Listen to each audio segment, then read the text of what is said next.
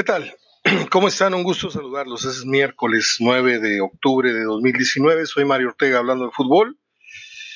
En este ombliguito de la semana, en donde hay varias efemérides que pueden interesar a pues algunos veteranos de la guerra, algunas eh, como nosotros que pues nos gusta navegar por la historia de la música, del cine, la televisión.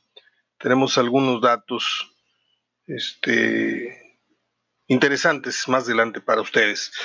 Vamos con lo que a muchos les puede estar interesando que hablemos, que es la negativa de Alonso, finalmente cuando parecía que era un, strike cantado, un hecho dado ya, eh, pues no, Matías Alonso le dice que no al Monterrey y hay eh, en esto varias teorías. Yo jamás dije la que realmente pensaba, por lo que yo no, no estaría muy, muy de acuerdo en, que Alonso, Almeida, perdón, Almeida, quiero decir, eh, fuera a aceptar eh, el cargo. No sé qué traigo yo con Alonso. Eh, pero si estás trabajando, número uno, estás trabajando en la MLS, en donde diriges a uno de los equipos más ramplones, en donde no tienes la presión del descenso, en donde el dueño del equipo es dueño además de otras franquicias y eh, Almeida como empresario puede contar con el apoyo de él en otros proyectos. Mientras te dirijo casi casi gratis al equipo, digo casi casi porque pues es un decir, pero imagine usted que eh, Almeida le muestre toda su, su, fidelidad a este empresario que es dueño del San José y de otros eh, equipos de otros este, deportes. Eh, Almeida es un empresario que tiene, tiene negocios en Estados Unidos, tiene canchas, etcétera, escuelitas que no son como las de aquí, no, no es una canchita en un colegio que le ponen una manta y escuela, bienvenidos a la escuela de Bahía o de esto, no, allá son de otro formato, es, es otra cosa. Entonces, yo no entendía cómo la sede de revancha podía equilibrarse con una estabilidad laboral, económica, como la que ahora tiene ah, Almeida en, eh, en San José, California, en los suburbios ahí de por ahí de, de San Francisco, que es un lugar hermoso también.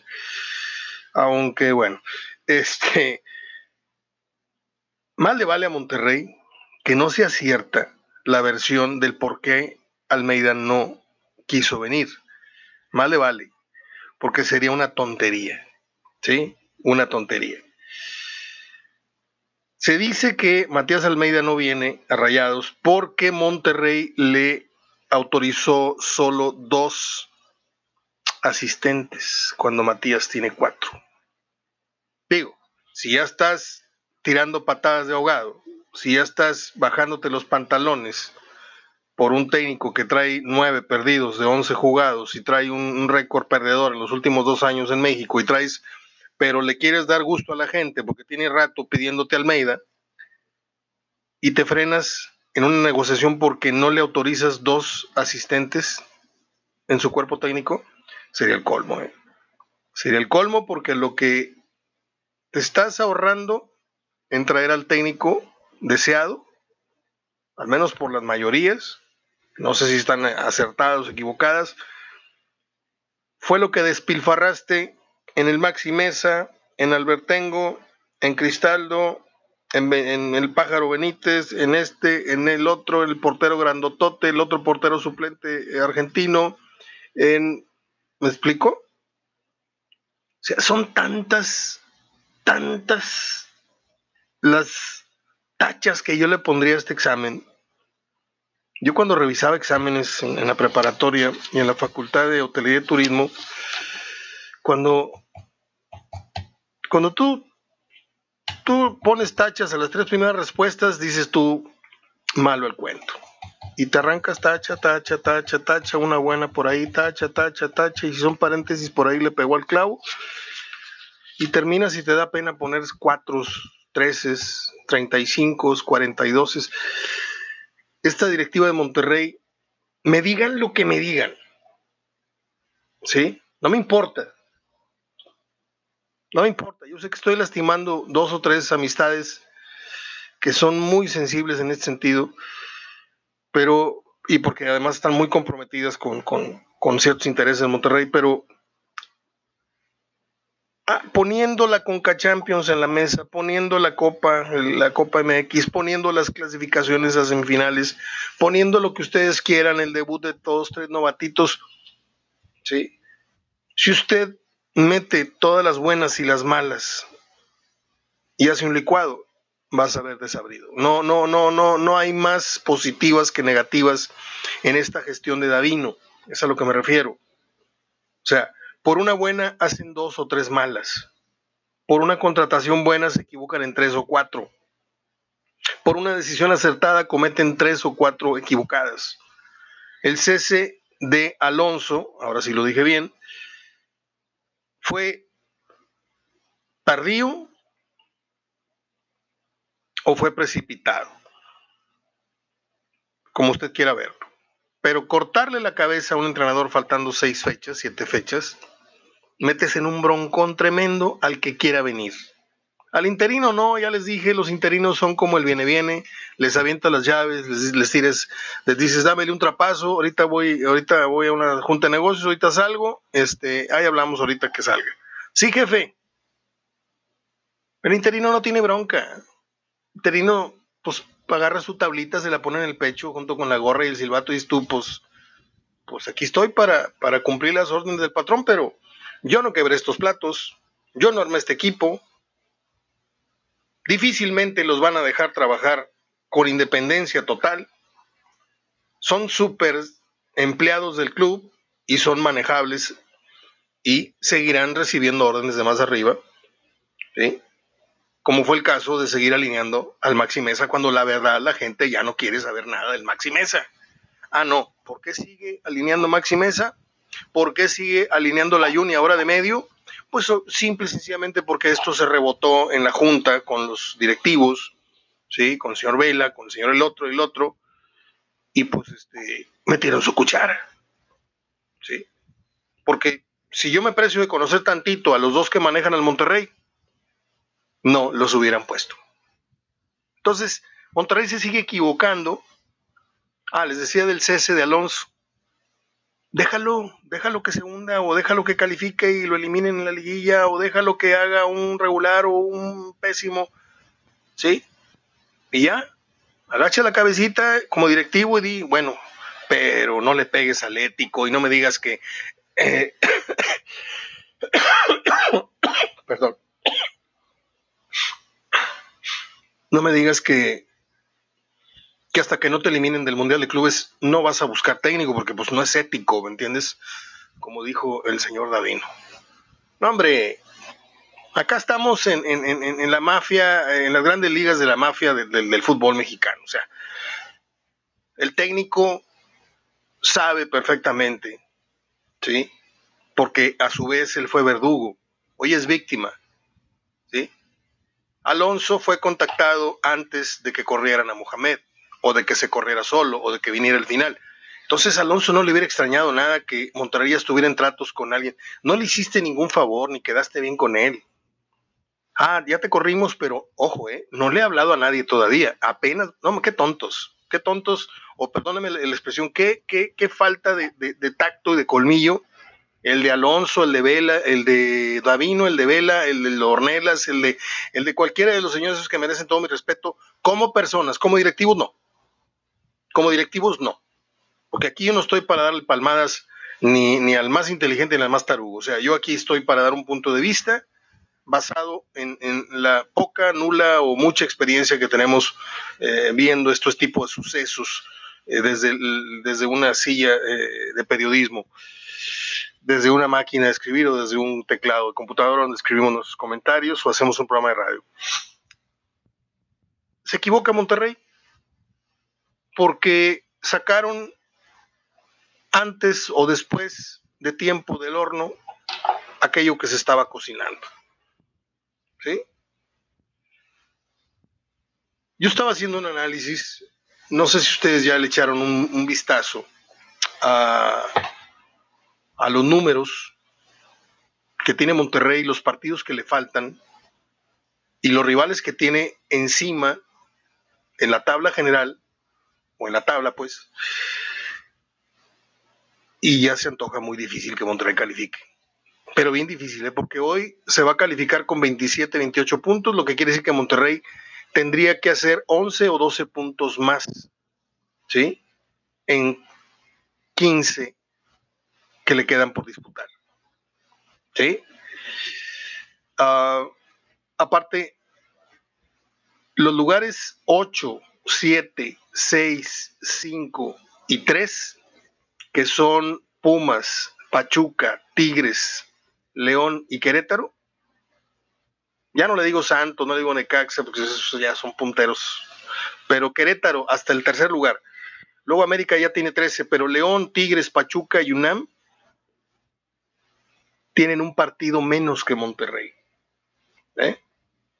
O sea, Monterrey está súper obligadísimo a levantar cuatro victorias de los cinco partidos que le restan, que son uh, con Chivas, pasada esta fecha, fofa, fecha FIFA, con Pachuca en Pachuca, con Veracruz, saliendo a Tijuana y cerrando con Atlas. A ver, vamos a suponer que Pepe y Tito acomodan ahí las cosas más o menos bien y le ganan a Chivas, le ganan a Veracruz y le ganan al Atlas. Son nueve. Nueve puntos.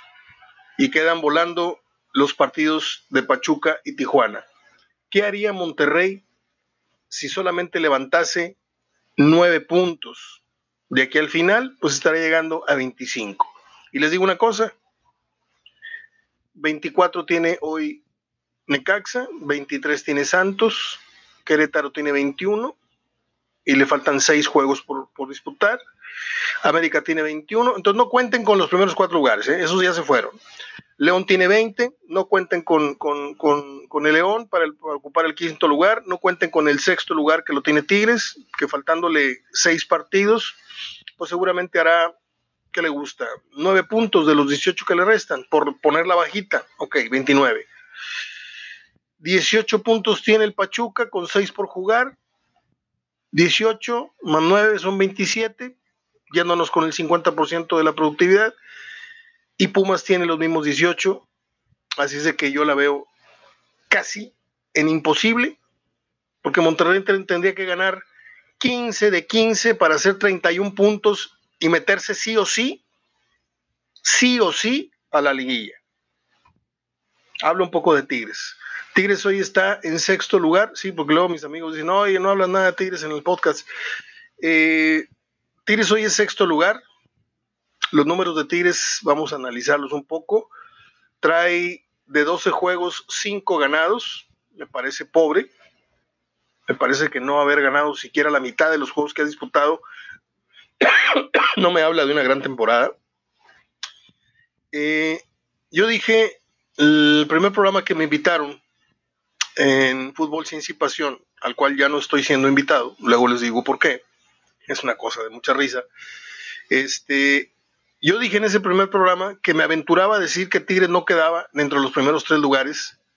Y no solamente eso, sino que en lo que va de las 12 fechas, 13 para muchos, Tigres no ha pisado ni siquiera el tercer lugar.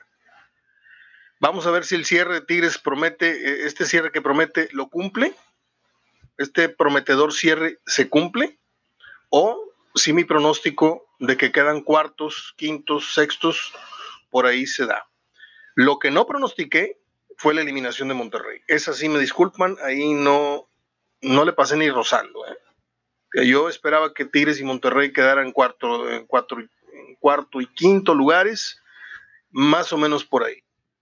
¿Por qué? Porque ya veía yo un exceso de, de, éxito, están fastidiados del éxito y muchos, muchos vicios ahí que se van haciendo con la victoria y con el éxito.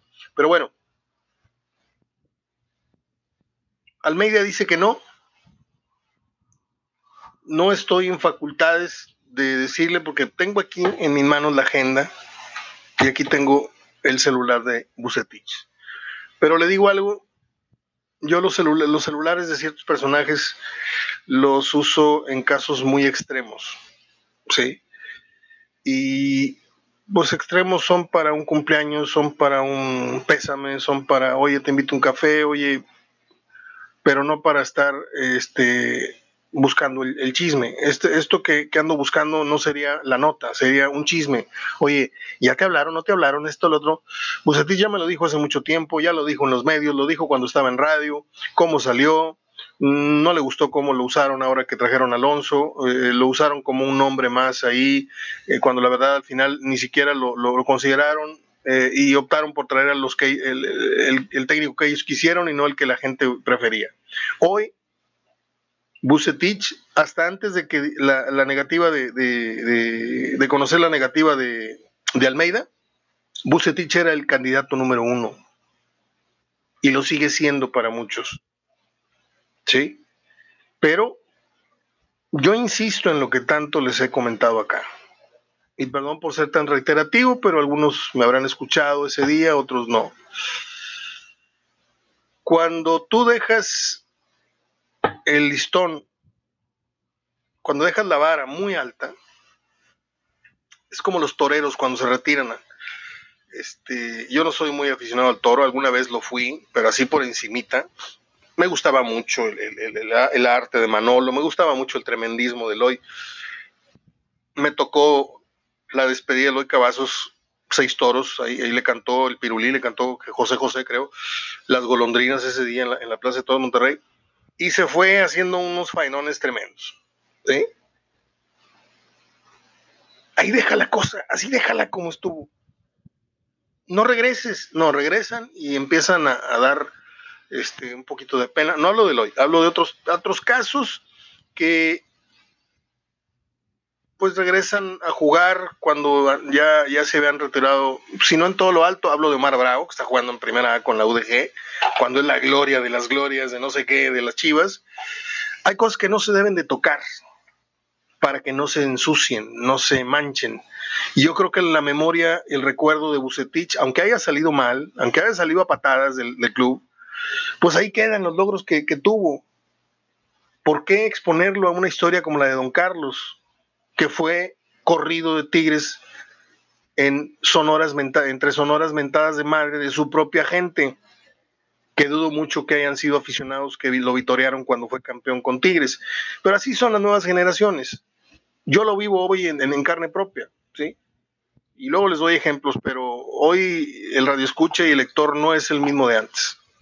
De hecho, yo trato de encontrar a mis viejos escuchas, a mis viejos lectores, y no los hay. Hoy para el 90, para el 60% de la gente a la que yo le hablo y yo le escribo, yo pues yo soy inadvenedizo, yo de dónde salí, cuando hay tanta historia y tantas cosas que contarles, tanto Gómez Junco, tanto Luis Reyes, tanto Ernesto Herrera, tanta gente que hemos lanzado, que hemos apoyado, que hemos este, eh, apadrinado, que hemos eh, cubierto tantos eventos, hemos sido precursores de muchas cosas, hemos impuesto eh, y la gente cree que, pues, que la radio y la televisión nacieron a partir de, de, que ellos pusieron atención. Eh, en fin, déjeme tomarle un poquito a mi café. Les, voy a comentar algo antes de que se me, se me vaya la voz. Tengo dos semanas y media con algo que yo pensé que era una gripa. Empezó esto con un, les comenté que era un virus en los ojos. Se me hicieron unas lagañas muy, muy feas y amanecía yo así como con un gusano de lado a lado del, ojo y era una lagaña este, que terminaba por, por hacerse casi casi de cartón. Yo batallaba mucho para abrir los ojos y quitármela. Ya luego me, me, me, recetaron una pomada y no sé qué, se me quitó. A los 3, 4, 5 días se me quitó eso.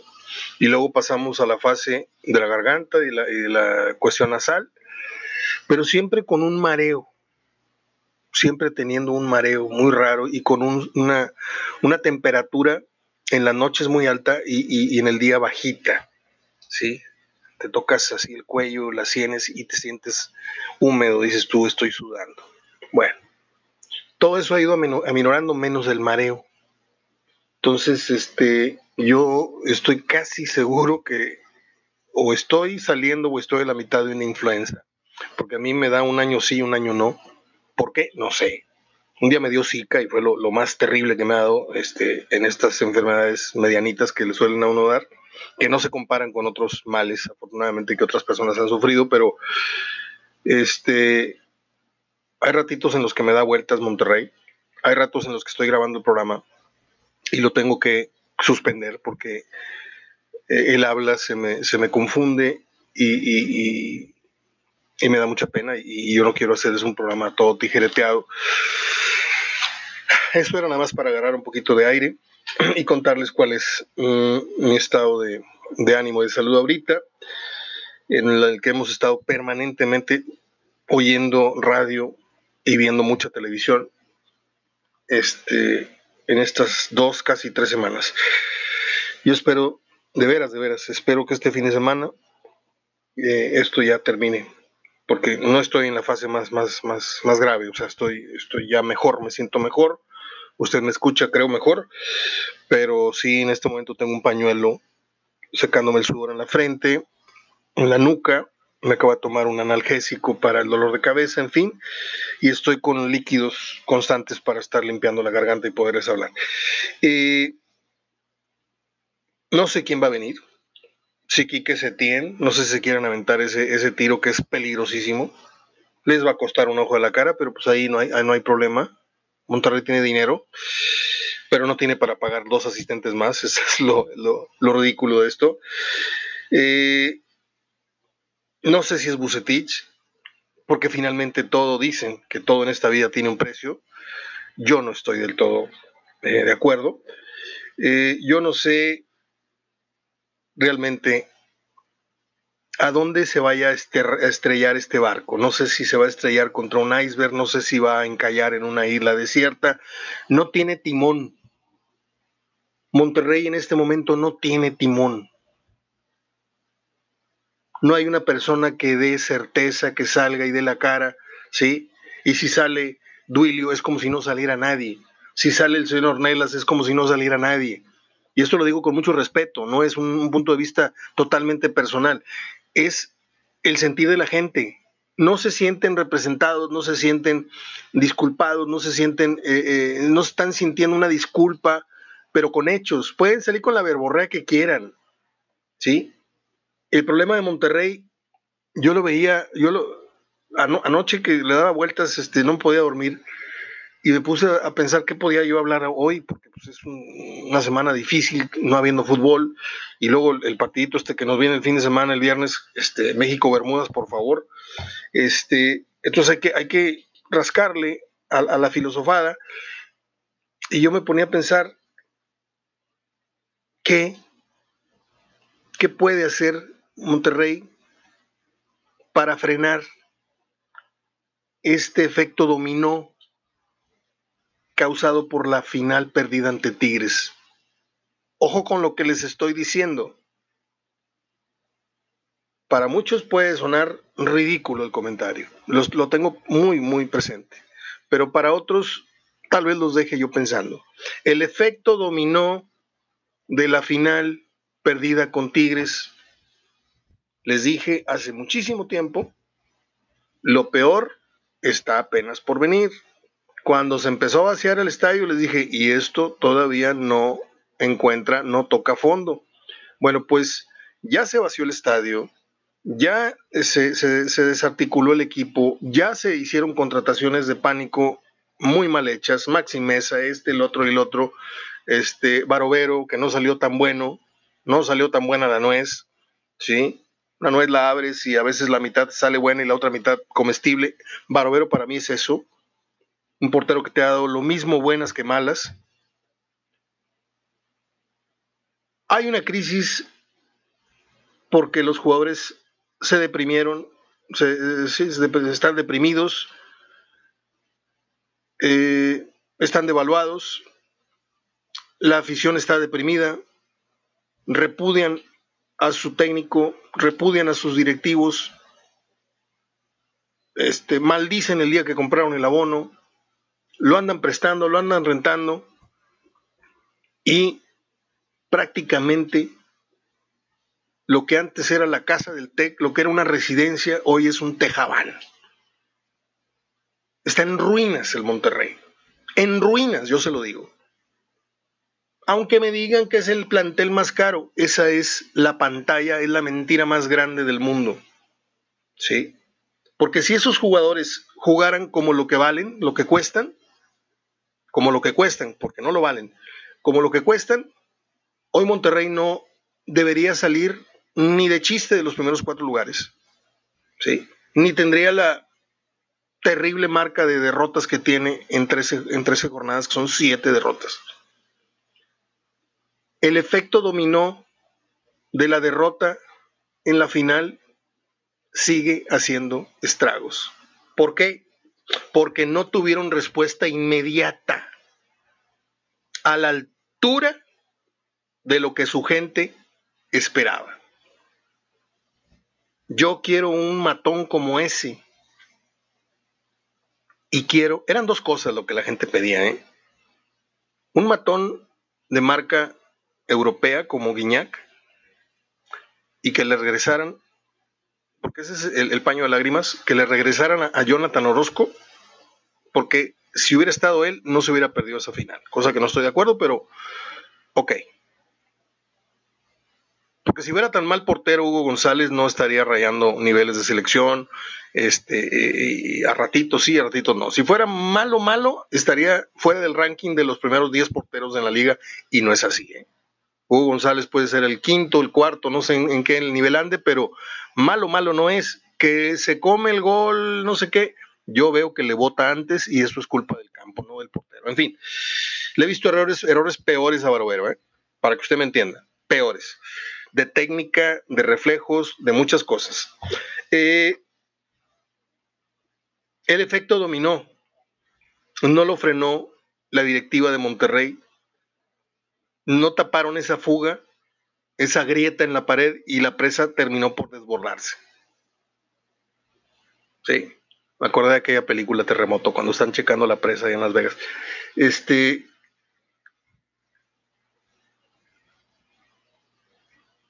Esa es mi, reflexión. Y no estoy facultado, no estoy ahorita iluminado para decirle un consejo, entre comillas, obviamente yo no doy consejos a nadie, y menos a una directiva que se precia de ser muy preparada y no sé qué y no sé cuánto. No respondieron con un jugador a tiempo de la talla del que esperaba la gente. Y obviamente por sus calzones no reclutaron, no repatriaron a, Jonathan. Actúan tarde, les dije hace rato. Responden, reaccionan tarde. Y a, mal, y, a destiempo, a un, mal momento, cesan al técnico. Bueno, está en un europeo. Y, y yo hasta el momento, Jansen no me parece un jugador ni de 5 de calificación ni de 9 de calificación como Guiñac en sus mejores momentos. Ahora, es que hay que ponerlo todavía a tono, es que es muy temprano, ok, vamos a esperarlo, eh, para no, no, no crucificarlo antes de tiempo. Pero lo que yo le he visto a Guiñac, y lo dije a los 15, 20, 45 primeros minutos que lo vi jugar en dos o tres partidos, a mí no me enseñó ningún gesto de futbolista refinado, europeo o como usted quiera llamarlo. ¿Sí? Puede ser un matón de cabeza, puede ser un jugador que pues, le gane todas en el choque, puede ser muy rápido estando en la mejor condición, lo que usted me diga. Pero hasta ahora a mí no me enamora. Hoy termino con las efemérides, porque me quedan 40 segundos de grabación. Un día como hoy nació Ana Luisa, Ana Pelufo, la primera de las encueratrices del cine nacional.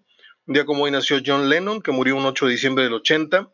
Un día como hoy nació Guillermo del Toro, uno de nuestros cineastas más eh, prestigiados. Un día como hoy Google adquirió YouTube. Y nada más. Ahí está la gente llorándole a la mitad de las cenizas de José José. ¿Quién te dice que no es un montón de cenizas de un puro? Porque con estos engaños de estos diabólicos familiares este, ya no se sabe nada. La verdad, la verdad, que qué mugrero de desintegración social y familiar. Soy Mario Ortega hablando de fútbol. Hasta el día de mañana.